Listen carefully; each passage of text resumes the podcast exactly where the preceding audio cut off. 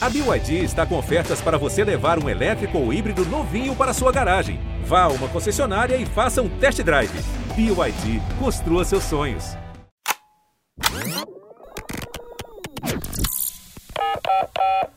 Bombeiros de emergência. Oi, preciso de ajuda na escola Raul Brasil. Então, menina atirando em todo mundo. Pelo amor de Deus, tem muita gente sangrando. Um tiroteio interrompeu as aulas na Escola Estadual Raul Brasil. Essa escola fica em Suzano, cidade da Grande São Paulo.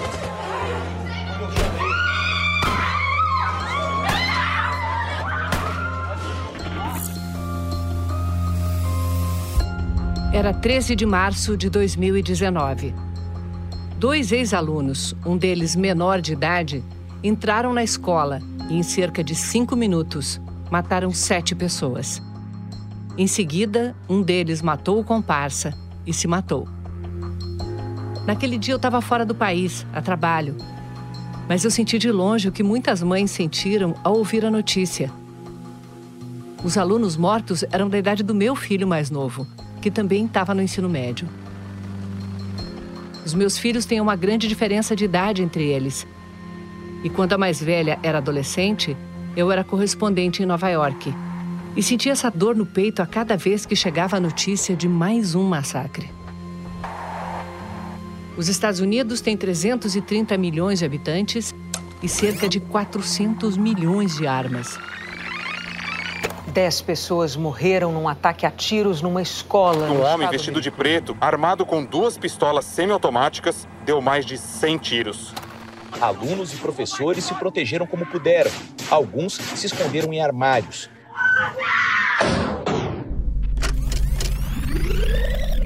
Um desses ataques deixou mais do que mortos e feridos. Se tornou um modelo macabro, copiado por jovens do mundo inteiro. O massacre de Columbine, uma escola de ensino médio do Colorado, em 1999. Tiroteio e pânico em Denver, nos Estados Unidos. É a maior tragédia da série de atentados adolescentes em colégios americanos. Jovens mascarados, estudantes da própria escola, invadem o refeitório atirando. 25 Dois alunos executaram um professor e 12 colegas, depois se mataram. Eles tinham duas espingardas, uma carabina, uma pistola e muitos explosivos. Foi esse crime bárbaro que os assassinos de Suzano tentaram reproduzir. Eles diziam que queriam fazer um ataque maior do que o de Columbine, que em 1990... Mas diferente dos criminosos de Columbine, os brasileiros só tinham uma arma de fogo, um revólver calibre 38. A tragédia de Suzano não foi a primeira que reproduziu aqui a cultura de massacres dos Estados Unidos. Um ex-aluno entrou armado com dois revólveres calibre 38 e atirou contra estudantes dentro das salas de aula. Na última sessão de cinema dentro de um shopping, tiros contra a plateia. Três pessoas morreram, cinco ficaram feridas. Mas agora nós temos um agravante. É escancarar a questão do armamento aqui. Eu quero todo mundo armado. Desde que assumiu, o presidente Jair Bolsonaro facilitou o acesso a armas muito mais letais, como fuzis e pistolas semiautomáticas. O Brasil do 38 acabou. Para entender os fatores que levaram à tragédia na escola Raul Brasil, eu falei com alunos e professores que estavam lá durante o massacre e conheciam os assassinos. E falei também com os responsáveis pela investigação. E eu entendi que tão importante quanto saber o que aconteceu naquele dia era saber o que tinha acontecido antes dele. Eu queria resposta para uma pergunta. A política armamentista do presidente Bolsonaro pode tornar esse tipo de crime mais frequente e mais mortal? E eu já tinha uma pista. O revólver foi a arma que os assassinos conseguiram, não a que eles procuravam. Eu sou a Sônia Bride e este é o segundo episódio da série em podcast A Mão Armada, uma produção do jornalismo da Globo para o Globo Play.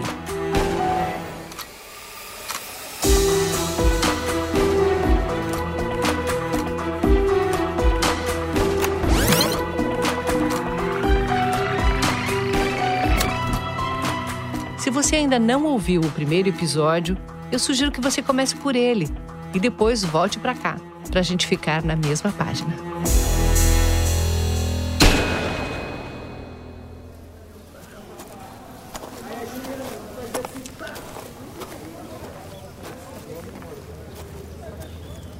Posso saber por que, que vocês estão tão bonitos aqui hoje?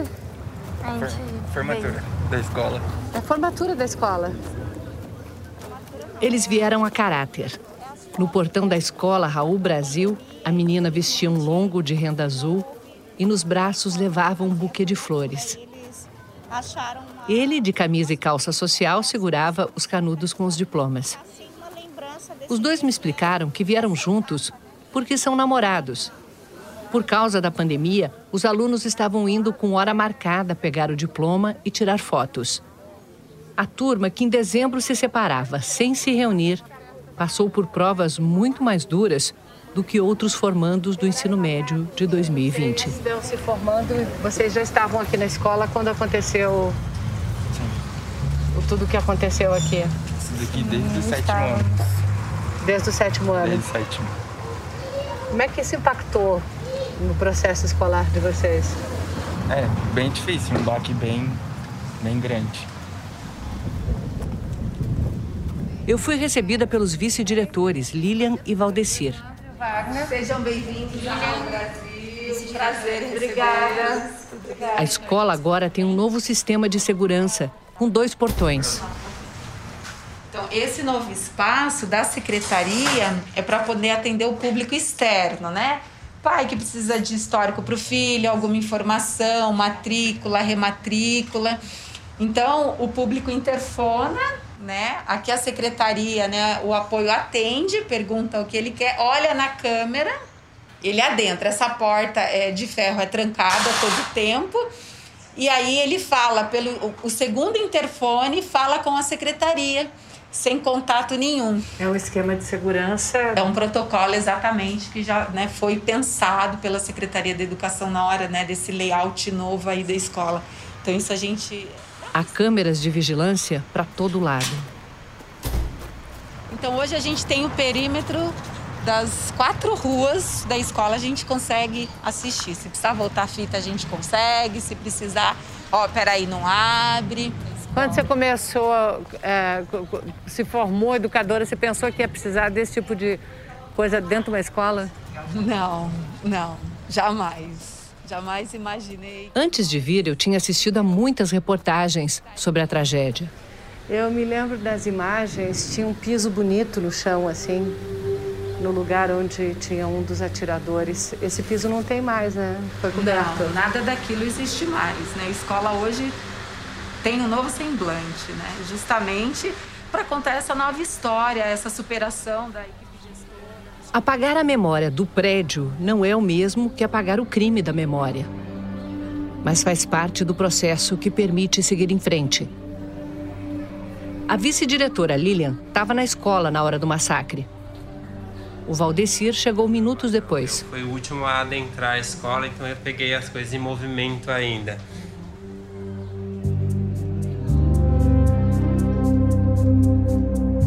Os assassinos eram ex-alunos da escola. Tinham 17 e 25 anos. Nós não vamos falar os nomes deles e eu queria aqui abrir um espaço para explicar por quê. Há anos, o jornalismo profissional e especialistas em violência vinham estudando as consequências de contar detalhes da vida dos criminosos responsáveis por massacres.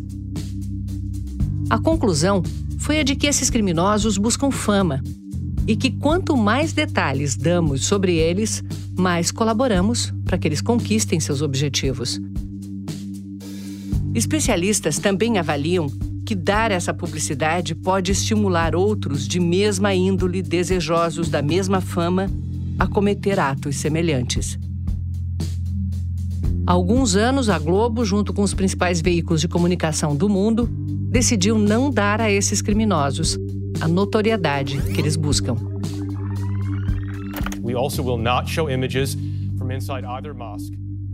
Assim, os nomes dos assassinos só são divulgados na primeira vez que se dá notícia ou quando necessário para que eles sejam localizados e presos. Não é o caso dos matadores de Suzano. Os dois estão mortos e aqui nós vamos nos referir a eles apenas como o assassino menor de idade e o adulto.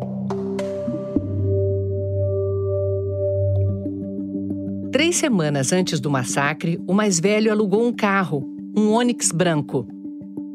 Esse carro ficou num estacionamento. E o dono desse estacionamento contou na época que eles foram lá várias vezes. E eles iam lá à noite, mexendo no veículo, eles levavam algumas sacolas, mochilas e ficavam dentro do carro algum tempo. Os garotos eram meio retraídos, não falavam muito. Teve só uma ou duas vezes, mais ou menos, que foram três garotos. Sim, eu disse que os assassinos foram dois. Mas o planejamento envolveu um terceiro participante. Ele também é um ex-aluno da Raul Brasil e tinha 17 anos na época. A polícia pediu a apreensão de um terceiro suspeito, um menor de idade. Ele não estava lá na hora do crime, mas sabia de tudo e teria ajudado no planejamento.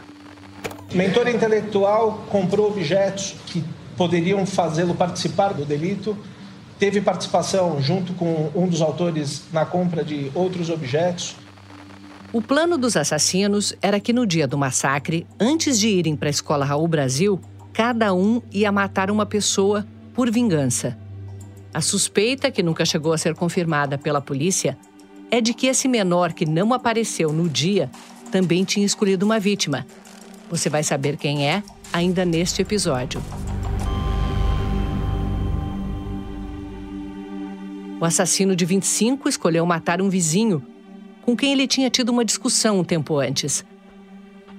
Mas às 8 e 10 da manhã, quando a morte bateu na porta, ninguém atendeu. Já o adolescente tinha escolhido se vingar de um tio dele. Esse tio era dono de uma loja de carros e o menor tinha trabalhado lá, mas foi demitido. Os dois assassinos foram até a loja no carro alugado e o adolescente desceu e deu três tiros no tio. Jorge Antônio Moraes foi levado para o hospital, mas não resistiu aos ferimentos e morreu. Os dois seguiram no Onix branco por três quarteirões.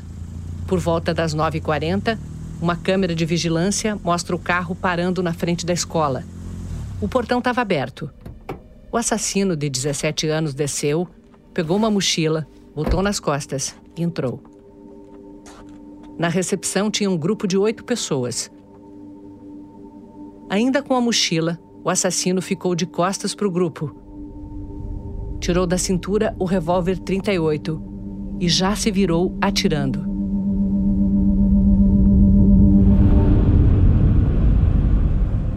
Foram só sete segundos entre ele entrar na escola e fazer o primeiro disparo.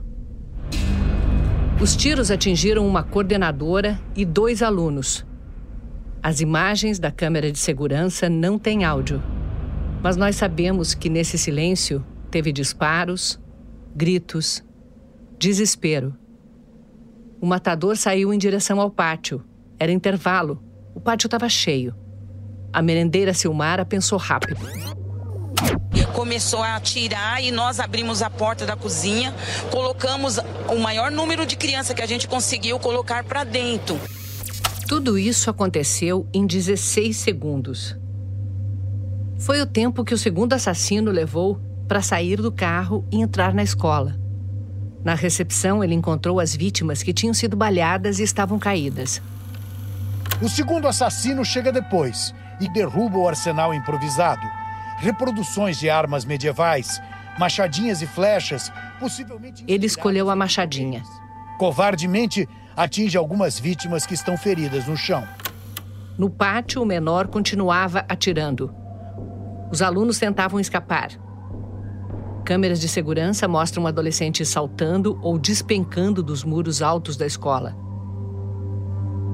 Um grupo de estudantes correu para chegar ao portão, mas o caminho era pela recepção, onde estava o segundo assassino com a machadinha. A gente só vê os detalhes em câmera lenta. São cerca de 30 pessoas que passam correndo pelo assassino ao mesmo tempo. No meio da confusão, ele tenta acertar vários alunos com a machadinha. José Vitor, um jovem negro alto, vem no meio do grupo. e leva o golpe no ombro direito.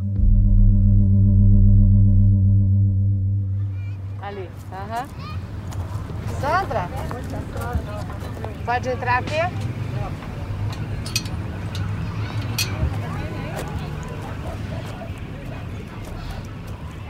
Eu encontrei com o Zé Vitor no condomínio onde ele mora, bem longe do centro de Suzano, onde ele nasceu e cresceu. É um conjunto novo de prédios populares, cercado de muros altos e com segurança cuidadosa na portaria. A família comprou o apartamento com o dinheiro da indenização que ele recebeu como vítima do massacre.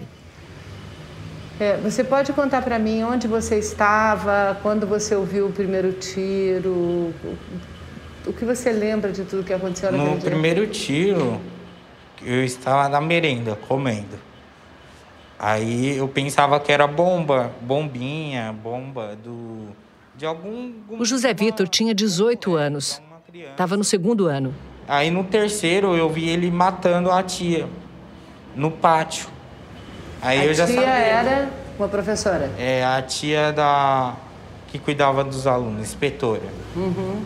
Aí logo em seguida eu já vi, daí a gente já foi correndo para trás da escola, uns tentavam pular um muro, uns caía, ia sendo pisoteado, era uma cena louca. E aí ele foi, descarregou um pente da arma dele em alguém, eu não vi direito quem era. O assassino menor de idade teria parado para recarregar o revólver e o Zé Vitor conseguiu fugir. Aí eu corri, me livrei dele e aí eu entrei no saguão da escola e foi nesse momento que ele deu de cara com o segundo assassino. Aí ele me atingiu com o machado. Ele ainda tentou tirar o machado de mim, eu corri e fui direto para o hospital lá. Ele deu a machadada no seu ombro e tentou tirar o machado de volta e não conseguiu? Não conseguiu, porque fincou aqui, né, no meu ombro. E você conseguiu correr até o hospital sozinho? É, sozinho. Com o machado pendurado? Com o machado pendurado. Eu estou ao lado do médico doutor Austelino Matos, ele é cirurgião vascular e ele tem um relato impressionante porque ele viu um menino chegando da escola com um machado no ombro, não é isso? É, ele recebeu um, um golpe de machado no, no ombro direito e veio com o machado pendurado no braço.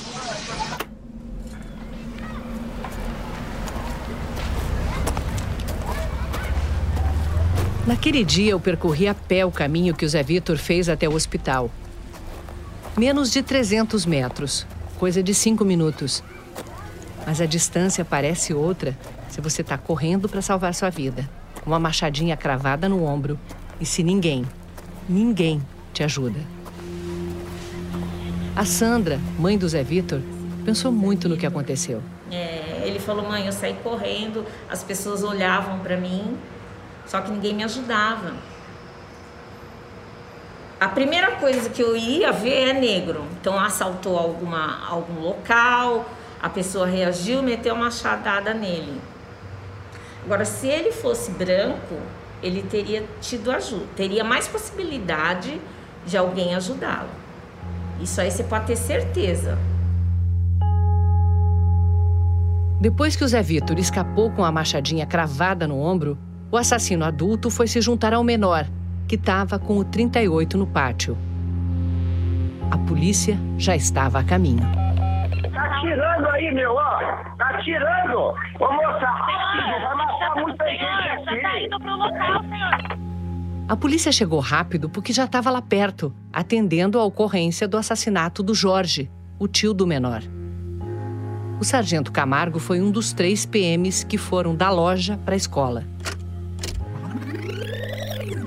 Nós colhemos informação no local a respeito das características dos indivíduos que tinham saído de lá com um carro branco. Entramos na rua da escola, desde lá da Avenida da Mogi das Cruzes até a escola, não havia nenhum carro branco parado, somente esse que estava na frente da escola. Quando os três PMs entraram na Raul Brasil, os dois assassinos estavam usando outra machadinha para tentar arrombar a porta de uma sala onde estavam uma professora e cerca de 20 alunos. Os PMs se aproximaram em fila indiana. O que ia na frente tinha um escudo à prova de balas que protegia os três contra possíveis disparos. eles se deparam com a força tática, com o escudo, como é feito o investimento numa situação desse tipo e cometem ali o suicídio. Os mortos são duas funcionárias da escola, Marilena Ferreira Vieira Almeso, coordenadora pedagógica, e Eliana Regina de Oliveira Xavier. Cinco eram alunos do ensino médio: Caio Lucas Costa Limeira, Cleiton Antônio Ribeiro, Caio Oliveira, Samuel Melquiades Silva de Oliveira e Douglas Murilo Celestino. A polícia passou semanas colhendo depoimentos e juntando informações. Descobriu que eles compraram a machadinha e outras armas, como uma besta e arco e flechas, num site de vendas pela internet, quase dois anos antes do crime. Mas será que ninguém percebe os sinais quando adolescentes começam a arquitetar um massacre? Eu perguntei isso para a vice-diretora, a Lilian. duas vias de maior trânsito. Você conhecia os, os agressores, você conhecia de antes? Você conseguiu entender o que aconteceu com eles? Não, não, não, não consigo entender, não consigo entender. Ela conviveu mais com o menor, de 17 anos. Ele ficou dois anos, né, sob a nossa gestão aqui nessa escola. Então não era um menino indisciplinado, não era um menino que apresentava baixo rendimento, não era um menino é, que você via brigando, nada disso. Pelo contrário. O fato é que, sem que ninguém se desse conta, os assassinos iam juntando os meios para executar o massacre. A começar pelo revólver. Sete das oito vítimas foram mortas pelo 38, aquela única arma de fogo que eles tinham. Eu conversei por chamada de vídeo com o promotor Rafael Duval. Doutor Rafael, como é que esses adolescentes é, e o jovem envolvido na, no massacre tiveram acesso à arma e às munições? Bom, Sônia, eles primeiramente eles tinham um contato, que era o cabelo, uh, conversaram com ele e ele indicou, em relação primeiramente à arma, uma pessoa de, de apelido Buiu, tá? É, falou, não, tem um Buiu, ele fornece a arma de fogo para vocês. Ele levou o Cabelo é o mecânico Cristiano Cardias de Souza, que morava no mesmo bairro dos assassinos. Ele apresentou os dois a um conhecido dele, o caminhoneiro Geraldo de Oliveira Santos, o Buiu. Levou eles a, até esse Buiu né, para negociar a arma e eles compraram os 38 com a numeração parcialmente raspada por, por R$ 2.500. Sobre a origem do revólver, é um revólver de fabricação nacional. Isso, era um 38 bem tradicional, tá? Que, utilizado aí na maioria dos crimes que eu tenho visto. Muito comum aí em organizações criminosas, é, inclusive o, o que forneceu tinha envolvimento com organização criminosa e foi o que forneceu. Agora, saber de onde veio essa arma, não tenho nem O Taurus calibre 38 estava com a numeração parcialmente raspada, para que a polícia não conseguisse rastrear a origem dele.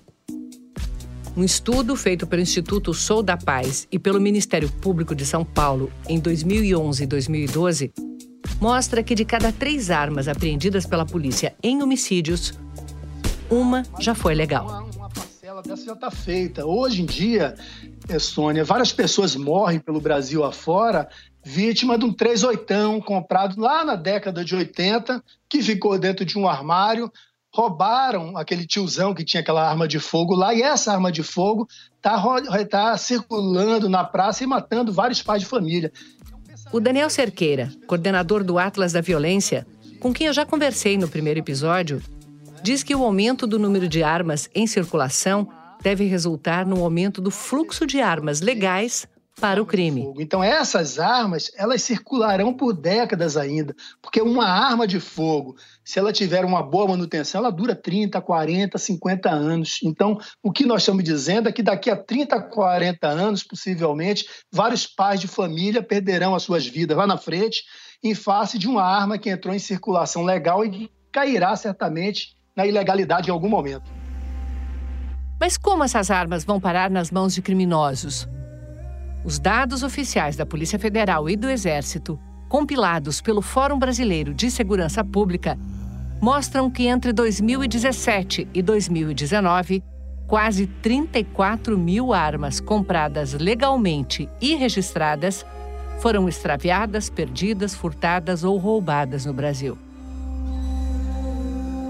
Dá mais de 11 mil armas por ano transferidas dos lares brasileiros para as mãos de criminosos.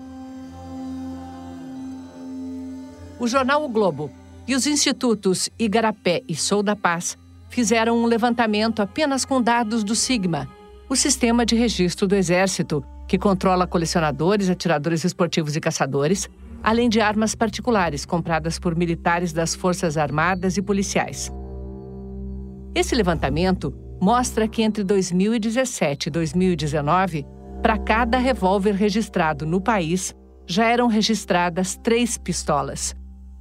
Isso significa que as pistolas devem passar os revólveres nas estatísticas de armas perdidas, roubadas, furtadas ou extraviadas. Essas armas, que eventualmente vão parar no crime, vão ficar mais letais. Porque o 38 hoje é uma arma que, vamos dizer assim, já está sendo colocado de lado. Hoje em dia, uh, o marginal ou quem quer que seja prefere uma pistola. Você usa uma pistola que tem 15, 16 tiros, né? Esse é o coronel da reserva e ex-deputado Alberto Fraga, fundador da bancada da bala no Congresso. Voto vencido no Estatuto do Desarmamento, o Fraga liderou a frente que venceu o referendo de 2005, quando a população decidiu que a venda de armas não deveria ser proibida no país. Eu quero contar aqui um, um fato. Quando nós ganhamos o referendo, eu lembro que eu estava no aeroporto e eu encontrei uma pessoa do qual eu tenho muito respeito, que é o ex-ministro José Eduardo Cardoso. Fomos colegas, deputados juntos ele bateu no meu ombro e disse assim: é, vocês ganharam, mas não vão levar. Por quê? Na hora que eles é, assumiram o poder, o governo, essa, essa efetiva necessidade passou a ser o requisito mais impeditivo, porque quando você entrava com um requerimento, a Polícia Federal foi orientada pelo governo do PT para dizer o seguinte: olha, isso não é efetiva necessidade. Eu perguntei sobre isso ao ex-ministro da Justiça, José Eduardo Cardoso. O senhor lembra de ter encontrado com o deputado Alberto Fraga no aeroporto é, depois do referendo? Eu acredito que é possível que eu tenha encontrado. Eu convia muito com o Fraga. O senhor lembra ter, do diálogo com ele? Sinceramente, não. Ele contou para gente seguinte, o seguinte diálogo: que depois do referendo, encontrou com o senhor no aeroporto e que o senhor teria dito a ele: vocês ganharam, mas não vão levar? Juro que eu não lembro. O Fraga não é uma pessoa que mentiria, talvez, nesse diálogo. É possível que eu tenha falado. Até porque eu achava isso, talvez, é, estupidamente achasse que, bom, venceram o plebiscito, mas não vão levar as políticas que decorrem em torno disso. Não me lembro do diálogo, mas se não neveram, é bem trovado. É, vocês chegaram dentro do governo a pensar, não, tudo bem, vai estar liberada a venda de armas, quer dizer, vai ter que ter venda de armas, porque isso eles levaram no plebiscito, mas a gente vai dificultar ao máximo? Ah, mas isso é uma política deliberada nossa mesmo. Porque, veja, o resultado do plebiscito, isso não significaria nenhuma traição à vontade popular, é que não ia proibir a venda de armas. Mas daí, a você permitir que pessoas que não tinham condições de ter armas nem necessidade tivessem, é uma situação muito diferente. Essa é uma orientação que nós demos com muita clareza e que, à época, especialistas da própria Polícia Federal referendaram. Claro, ou seja, estava claro para nós que utilizar a arma era uma exceção e não uma regra. E uma exceção que eu chamaria de excepcionalíssima. Daí que o estatuto previa que só quem conseguisse justificar a necessidade de ter uma arma recebia autorização para comprar. Isso mudou no governo Bolsonaro como explica o Alberto Fraga. Então, o que houve agora é que esse requisito da efetiva necessidade, ele foi, vamos dizer assim, abrandado. Não depende apenas do arbítrio da autoridade policial. Agora, cumprindo, não ter antecedentes criminais, fazer a habilidade técnica e o curso de tiro, você tem o direito de comprar uma arma e aí vem as questões. Ou seja, em vez de comprovar a necessidade, o cidadão passou apenas a declarar essa necessidade. E a Polícia Federal tinha que aceitar a declaração como verdadeira. O PSB, o Partido Socialista Brasileiro, questionou esse afrouxamento no Supremo Tribunal Federal. E no dia 12 de março de 2021, o relator, o ministro Edson Fachin, deu seu voto pela inconstitucionalidade desses decretos. Mas aí o presidente Bolsonaro já tinha editado outros quatro decretos na sexta-feira de carnaval. E lá estava, de novo, a dispensa de comprovação de necessidade. Foi então que cinco partidos políticos e organizações da sociedade civil contestaram a constitucionalidade desses decretos do carnaval. A ministra relatora Rosa Weber suspendeu em parte os decretos que deveriam ter entrado em vigor no dia 13 de abril. Na sua decisão, a ministra lembrou as várias vezes em que o governo revogou decretos de armas na véspera de decisões judiciais para editar outros com o mesmo conteúdo logo depois. Um dos pontos suspensos pela ministra foi a dispensa da comprovação da efetiva necessidade. Ela disse que os decretos invertem o ônus da prova e que a necessidade é definida por lei, tem que ser efetiva, real, concreta. A decisão final será do plenário do STF. O ministro Faquim já votou com a relatora, mas a votação parou porque o ministro Alexandre de Moraes pediu vista. Nós pedimos entrevista ao presidente Bolsonaro, mas não obtivemos resposta. Graças a um decreto de junho de 2019, o cidadão comum tinha passado também a poder comprar armas até quatro vezes mais potentes do que antes, como pistolas semiautomáticas no calibre 9mm, que até aquele momento eram de uso exclusivo das forças de segurança. Seis meses depois desse decreto, o comerciante Oswaldo João Vidalete, de Porto Alegre, comprou justamente uma pistola 9mm. Foi no dia 10 de janeiro de 2020. E pouco mais de duas semanas depois, no dia 26, essa pistola foi usada para assassinar três pessoas da mesma família. Fabiana Inocente Silva, o marido Rafael e o filho do casal, Gabriel, de 20 anos. O áudio da chacina ficou gravado porque, na hora dos disparos, a Fabiana estava tentando pedir socorro para a polícia. Soldado Saraiva com emergência? Eu quero falar uma emergência. Eu estou aonde, Rafael? Na estrada do Lani tem uma Alô? velha Alô? água. Uma criança dentro do meu carro. Alô? Diante dela estavam a mulher e o filho do Oswaldo, o dono da arma, Neuza Vidalete com a pistola na mão e Jonathan Vidalete, de 24 anos. Tu vai ficar aqui, velha. Me apontando a Vou ter que desligar, senhora, porque eu não consigo escutar nada. Não tô entendendo nada. Antes da ligação ser cortada, o sistema da polícia ainda gravou os tiros que mataram a Fabiana, o Rafael e o Gabriel. Alô? Estarei desligando falta de comunicação.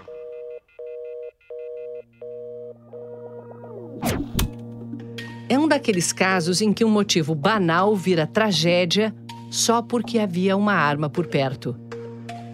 Aconteceu assim. Rafael, o pai, estava dirigindo o carro da família Silva, voltando de uma festa. Estavam no carro, além da Fabiana e do Gabriel, a namorada do Gabriel e o caçula da família, de oito anos.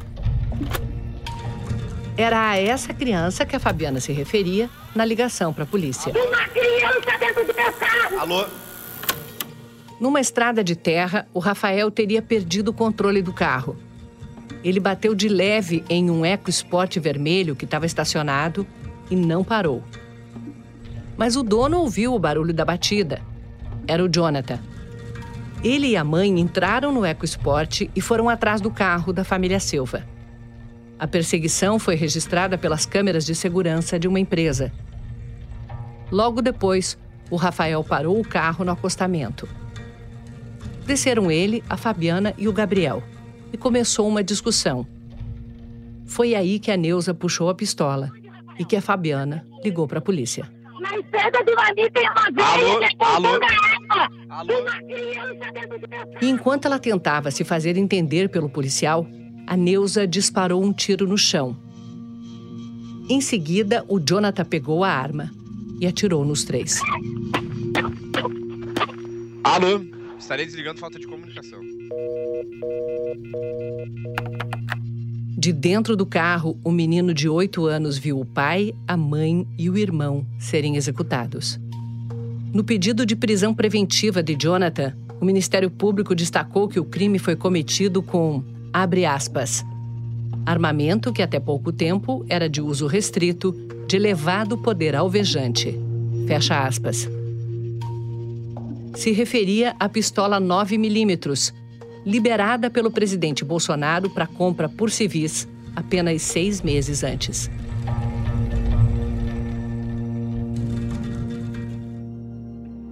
Eu conversei com os pais da Fabiana.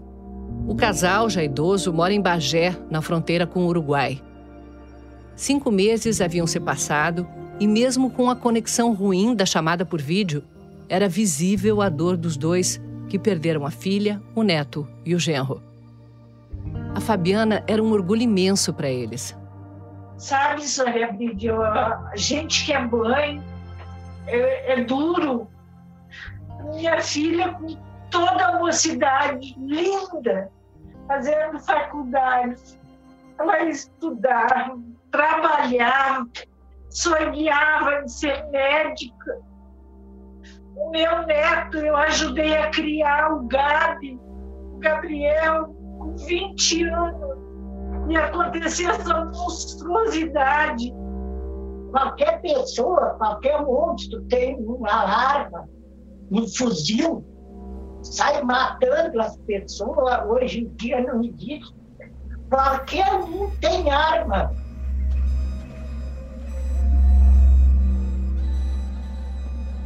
Jonathan foi preso e está aguardando julgamento por homicídio triplamente qualificado. A mãe dele também foi denunciada, mas aguarda o julgamento em liberdade. O pai, que duas semanas antes do crime comprou a pistola 9mm, nem foi indiciado. A defesa da família Vidalete foi procurada, mas não deu retorno. E a arma do crime desapareceu. As redes sociais do Jonathan foram apagadas logo depois do crime mas algumas poucas fotos circularam pela internet. Numa delas, o Jonathan posa ao lado de uma equipe de airsoft. Na foto, eles vestem terno e gravata, usam meias de nylon na cabeça. E todos seguram réplicas de fuzis. O Jonathan é o único que segura uma pistola. O nome da equipe: Milícia Airsoft.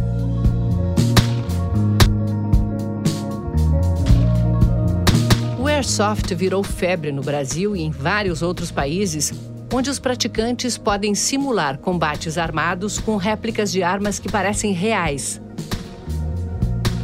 Até fevereiro de 2021, os equipamentos usados na prática de airsoft eram controlados pelo Exército. Não são mais. Hoje é decreto. Eu fiz tudo que a lei permitia. Por exemplo, até a questão de software, como é que é? Airsoft. Airsoft, até a questão de Airsoft. Era produto quanto era, quer dizer, ainda é, produto controlado pelo Exército. A partir de publicação do DO de hoje ou amanhã, não vai ser mais. E foi justamente no stand de Airsoft que os assassinos de Suzano se prepararam para o massacre. Eles iam no shopping de Suzano e treinavam nesse, nesse local que tem diversas simulações de arma. É, eles treinavam pontaria nesse local. Tá? Esse é o promotor Rafael Duval. Vocês lembram? A arma usada pelos assassinos para matar sete pessoas na escola Raul Brasil foi um revólver com a numeração raspada. O revólver foi o que eles conseguiram comprar, mas o que eles queriam mesmo, o menor tinha até desenhado com detalhes num caderno encontrado pela polícia dentro do Onix branco. Era uma pistola. Há notícias de que eles tentaram comprar uma pistola? Quem contar isso para nós no processo foi o Cristiano, o que intermediou, né, o cabelo. Ele contou que eles inicialmente foram atrás de uma pistola, mas ele não tinha o contato de alguém que tivesse esse armamento e por isso levou eles a, até o Buiu que tinha o 38. Nesse mercado ilegal de armas, é fácil encontrar pistola ou o 38 é que mais circula? O que mais circula é o 38, Sônia, até pelo valor, é um valor mais em conta. Os meninos compraram esse por R$ 2.500. Mas a pistola, da mesma forma que o 38, não é difícil encontrar, é fácil, só que o valor é um pouco maior. Até porque era de circulação não, não permitida antigamente. Com a liberação da circulação desse tipo de armamento, com certeza vai, vai igualar ao 38. Se eles tivessem conseguido uma pistola, é, o desfecho do massacre teria sido diferente? Com certeza, Sônia. Se eles tivessem uma pistola de, automática, o carregamento é muito mais rápido, o disparo mais rápido, e como a intenção deles era fazer algo grandioso, com certeza não vou nem consigo nem precisar para você o número de mortes. Mas isso seria uma tragédia muito pior. Isso eu não tenho dúvida.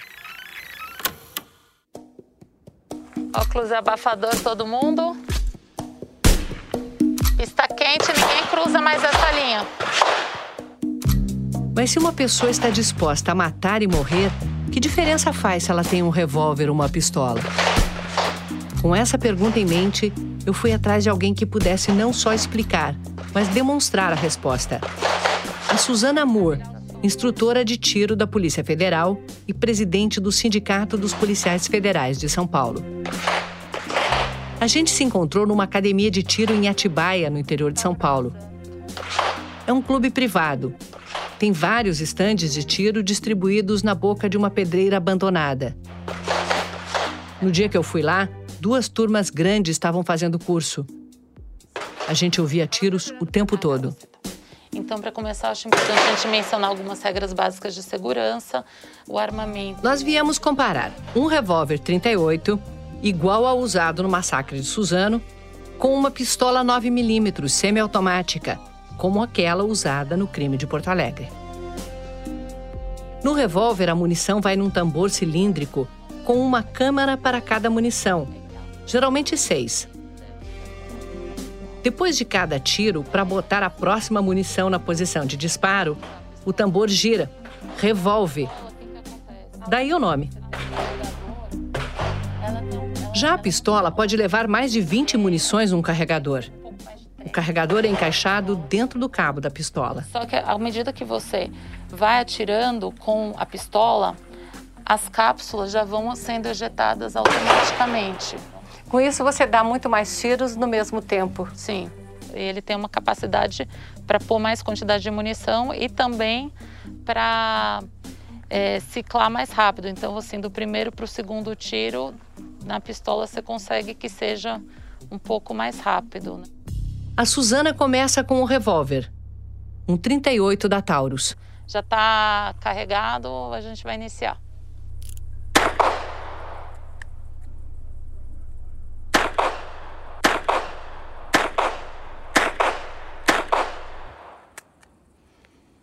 Eu estou municiando novamente o tambor do, do revólver.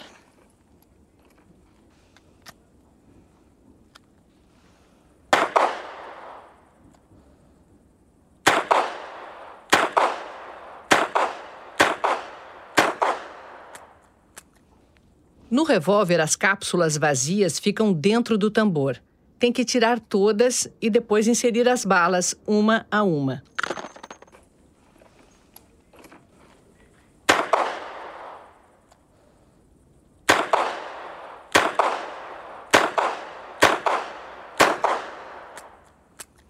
Foi 1 minuto e 47 segundos para dar 18 tiros. Agora é a vez da pistola.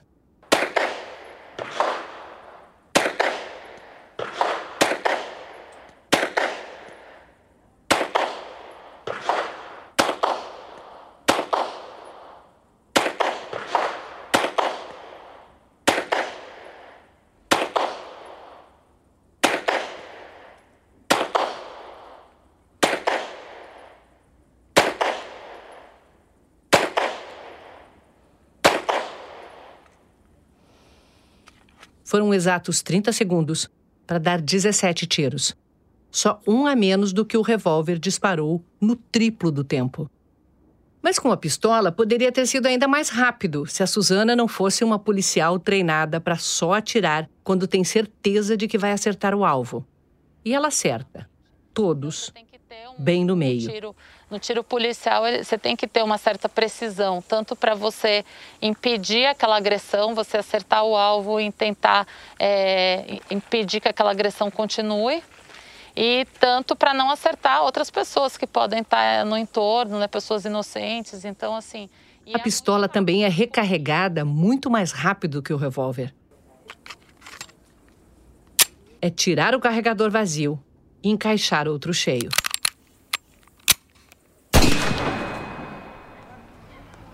Lembra que o Zé Vitor conseguiu correr bem quando o assassino armado parou para recarregar o revólver na escola Raul Brasil? Agora, você, algum momento, parou para pensar que se ele tivesse com bala na arma, é, o desfecho podia ser diferente?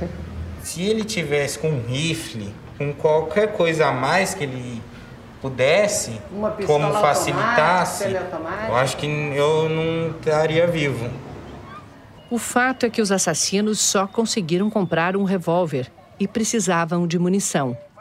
O promotor Rafael Duval. Que esse intermediador, que é o Cabelo, é, que fez a intermediação também da arma de fogo, contou para eles que conhecia uma pessoa em Suzano, que tinha uma grande quantidade de munições, fazia parte de um clube de tiro e que poderia vender a eles essas munições. Esse frequentador de clube de tiro que tinha munições era Márcio Germano Masson, apelido alemão. Ele, ele negociou por 200 reais com esse cabelo a venda de 20 munições do calibre 38.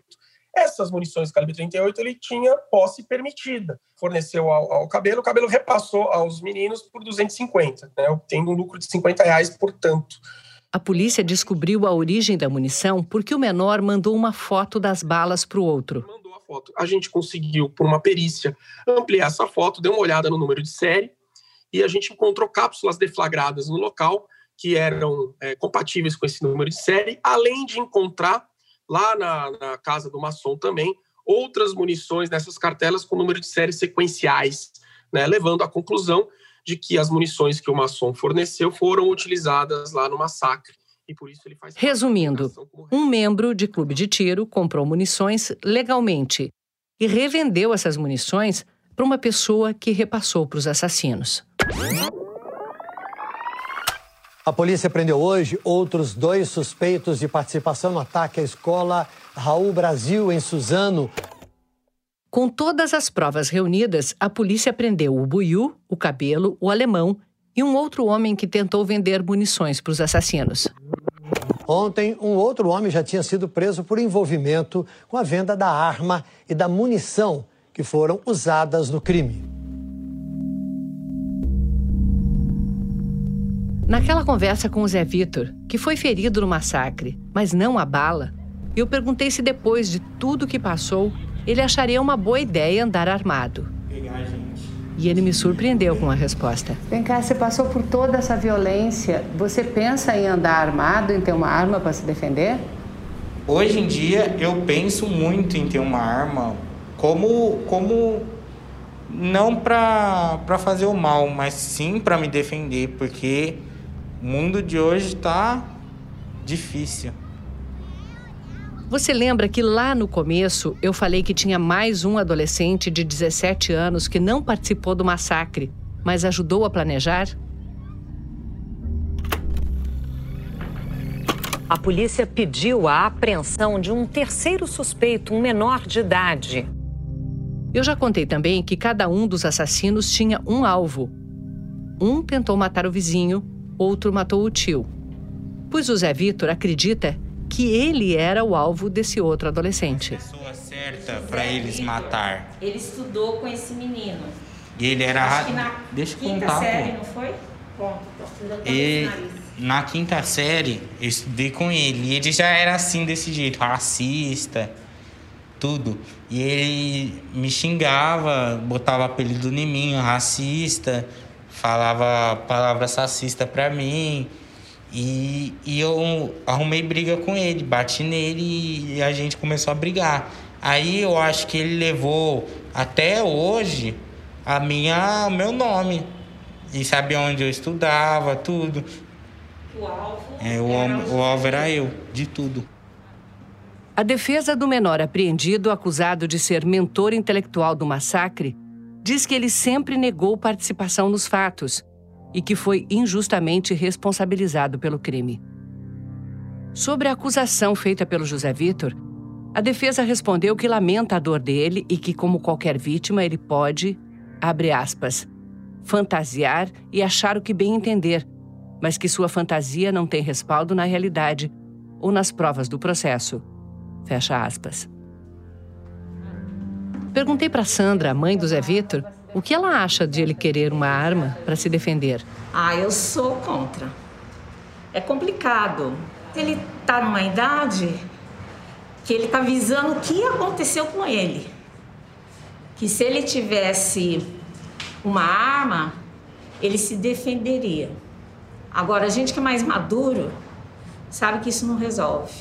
Melhor seria uma polícia bem preparada. Sim, que sim, investiga, inclusive, esse mercado paralelo de armas onde eles compraram as Sim, armas. exatamente. Que nem é, os meninos comprou de um pessoal. Conclusão, não deu em nada para eles. Eles estão tão soltos. Os vendedores das armas estão soltos? Estão soltos.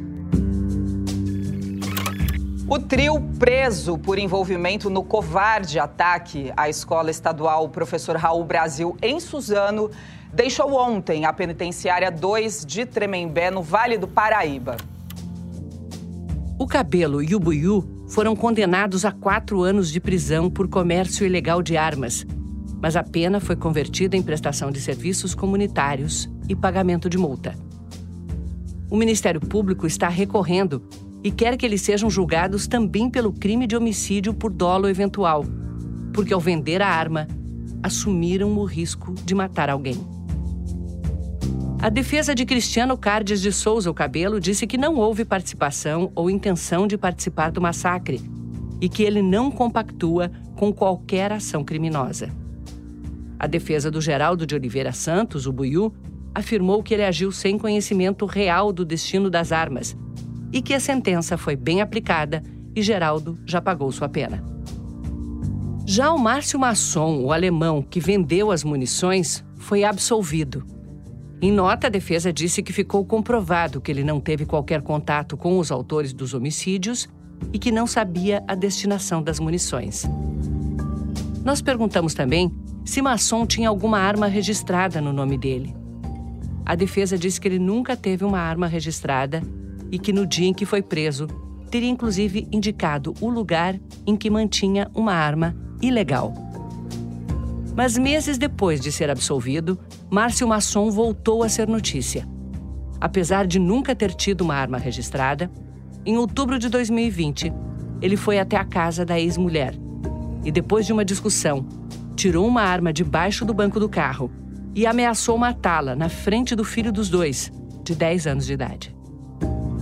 A ex-mulher deu queixa na polícia e obteve uma medida protetiva contra ele. A defesa de Márcio Masson disse que ficou sabendo da medida protetiva pela gente e que, segundo Masson, teria ocorrido apenas uma discussão.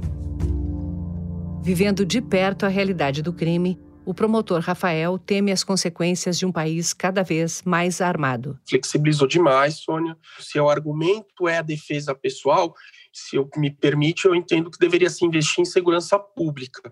E como eu sou promotor do júri que defendo a vida e todo diariamente vendo crimes de homicídio, eu posso garantir que não vi nenhum caso de legítima defesa em que a pessoa se defendeu e conseguiu matar um bandido dentro da sua casa de forma heróica. Tá? Isso é muito mais romantizado do que acontece. Como tudo na vida, tudo acontece, mas é a exceção da exceção e entendo que as regras não deveriam ser feitas com base em exceções, né? Num país que tem dificuldade para aprender as lições deixadas pelo sofrimento, a resiliência que eu encontrei na escola Raul Brasil aponta um caminho. Acontecerem. A vice-diretora Lilian. A escola, ao meu, ao meu ver, sempre foi um lugar muito sagrado. E eu vou morrer acreditando nisso. Ser professor hoje no Brasil é ser resistência. Então é isso que nós representamos enquanto escola. Nós somos a resistência.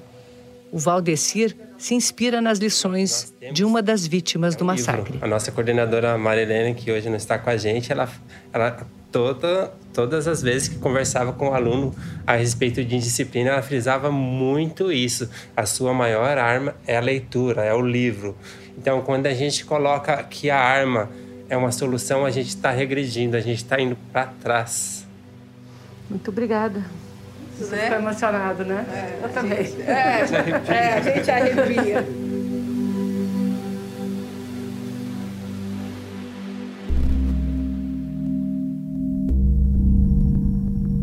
Na semana que vem, a gente vai falar sobre os CACs. Se você não sabe quem eles são, precisa saber.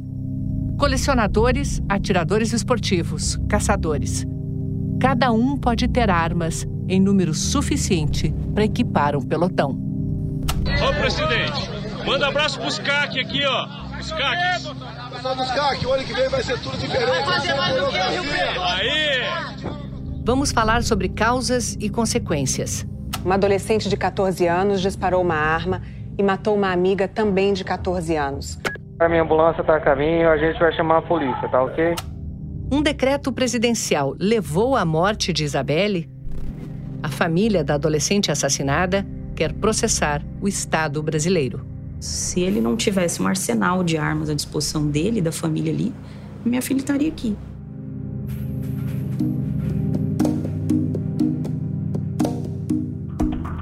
A Mão Armada é uma série original do Globoplay, uma produção do jornalismo da Globo com coprodução da Pipoca Sound.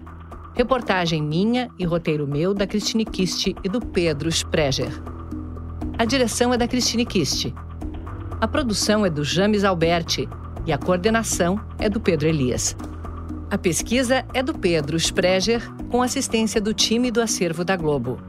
O desenho de som e a música original são do João Jabassi e do Luiz Rodrigues. A captação de som direto é do Evandro Lima e do Paulo Zero. Neste episódio, a gente ouviu áudios da TV Globo, do G1, da rede americana CBS, da TV Brasil, do Foco do Brasil e do canal do YouTube Tony Armas. As transcrições são da Elisa Guimarães. Até a semana que vem.